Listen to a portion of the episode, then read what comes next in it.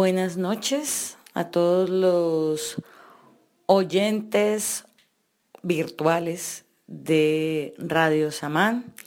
Esta noche en la primera emisión de la radionovela Sabores de Familia, realizada por el grupo de teatro Escena Cero Colectivo de la Universidad ICESI, bajo la dirección de las maestras Jacqueline Gómez y Paula Andrea Ríos.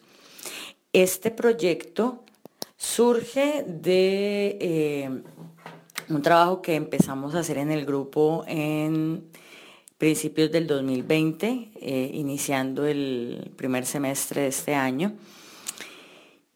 De manera presencial, escénica, estábamos en medio de las indagaciones del material escénico cuando sobrevino el confinamiento y decidimos adaptar este proyecto escénico presencial a una forma o un formato eh, de las artes escénicas que eh, estuvo muy de moda en los años, en la década del 40, 50, 60, más o menos hasta los años 70, más o menos 40 años eh, en vigencia, que es el formato de radionovela.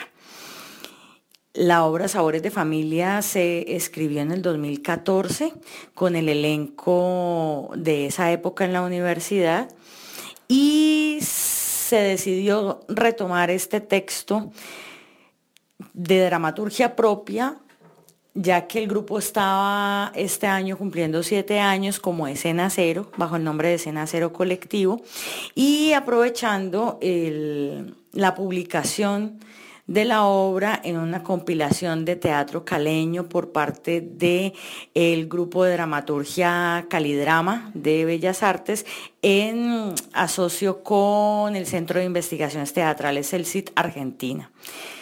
Entonces, pues nada, los dejamos con el primer capítulo de Sabores de Familia.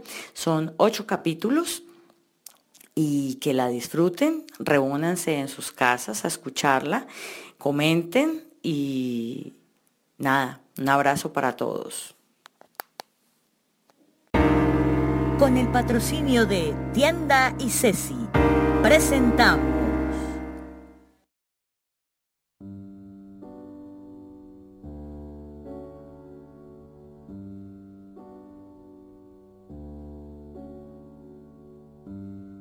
Esta historia ocurre en la hacienda Cañabrava, anclada en el paisaje exuberante del Valle del Cauca, donde vive la familia Sinisterra Borrero, cuya cabeza visible es la madre, la señora María Luisa, quien ha enviudado ya dos veces.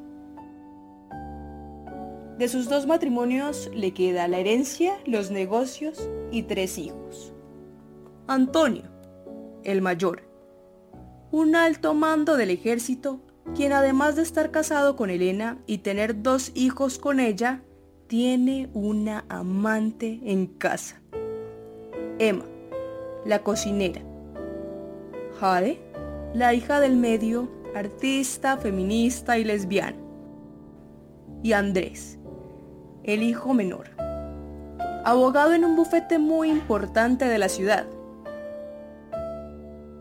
sobrevive la abuela Carlina, madre de María Luisa, con quien no tiene una muy buena relación.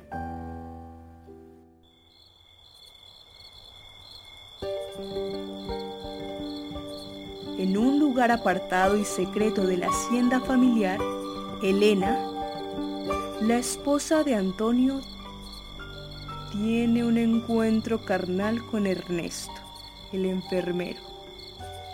Elena y Ernesto se hicieron amantes justo después del ascenso y posterior partida de su esposo, el general Antonio Sinister, y de la llegada de Ernesto como enfermero al cuidado de la señora María Luisa. Antonio lleva mucho tiempo fuera del hogar y su madre, la señora María Luisa, espera verlo pronto, antes de que su deteriorada salud impida el feliz encuentro es quizás la última vez que Elena y el enfermero puedan estar juntos. Pero tienen un plan en marcha. ¿Cuánto falta? Un mes, un mes cuando mucho. Hay que hacer algo. Gota a gota. Muy, muy despacio para no dejar rastro. Me parecerá eterno. Espera un poco más y disfrútalo. Es la última vez. Y luego estarás fuera de esta maldita casa. ¿Y, ¿y si esta vez sí vuelve Antonio? Reza para que no sea así. El hábito de la ausencia está a nuestro favor. Mis hijos. Estoy en una carrera contra el tiempo y la memoria. Eso requiere de otras medidas. Sabes que sacarlos del internado no es fácil. Elena, ¿me amas?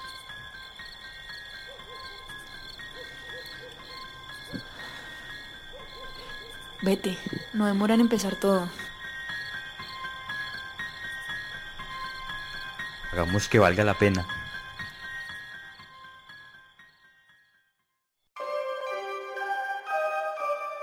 Sabores de familia. Una novela de Jacqueline Gómez. Una producción del grupo de teatro Escena Cero Colectivo de la Universidad ICESI de Cali.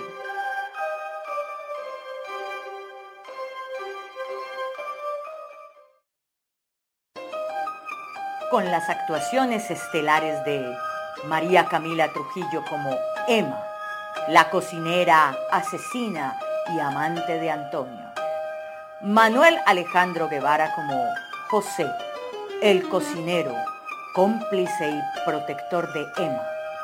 Isabela Palacios como Elena, la esposa de Antonio. Daniel Steven Rojas como Ernesto, el enfermero amante de Elena. En la narración, Luz María Montilla. Dirección de actores, Paula Andrea Ríos. Edición de sonido, Jacqueline Gómez. Libretos, Jacqueline Gómez. Producción general, Pablo Alberto Roa. Dirección general, Paula Ríos y Jacqueline Gómez. Mientras tanto en la cocina, capítulo 1. El visitante inesperado. Emma, la joven cocinera de la gran casa, se encuentra estupefacta ante la aterradora acción que acaba de cometer. José, el viejo cocinero de la familia, al llegar del mercado, se topa con la escalofriante escena.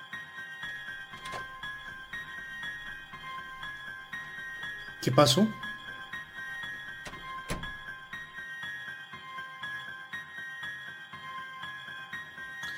Hable, carajo. ¿Qué fue?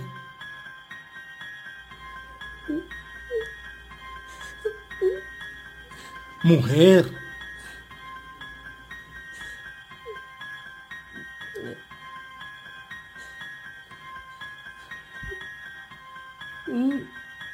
No, no toda es, es de él. ¿Qué pasó?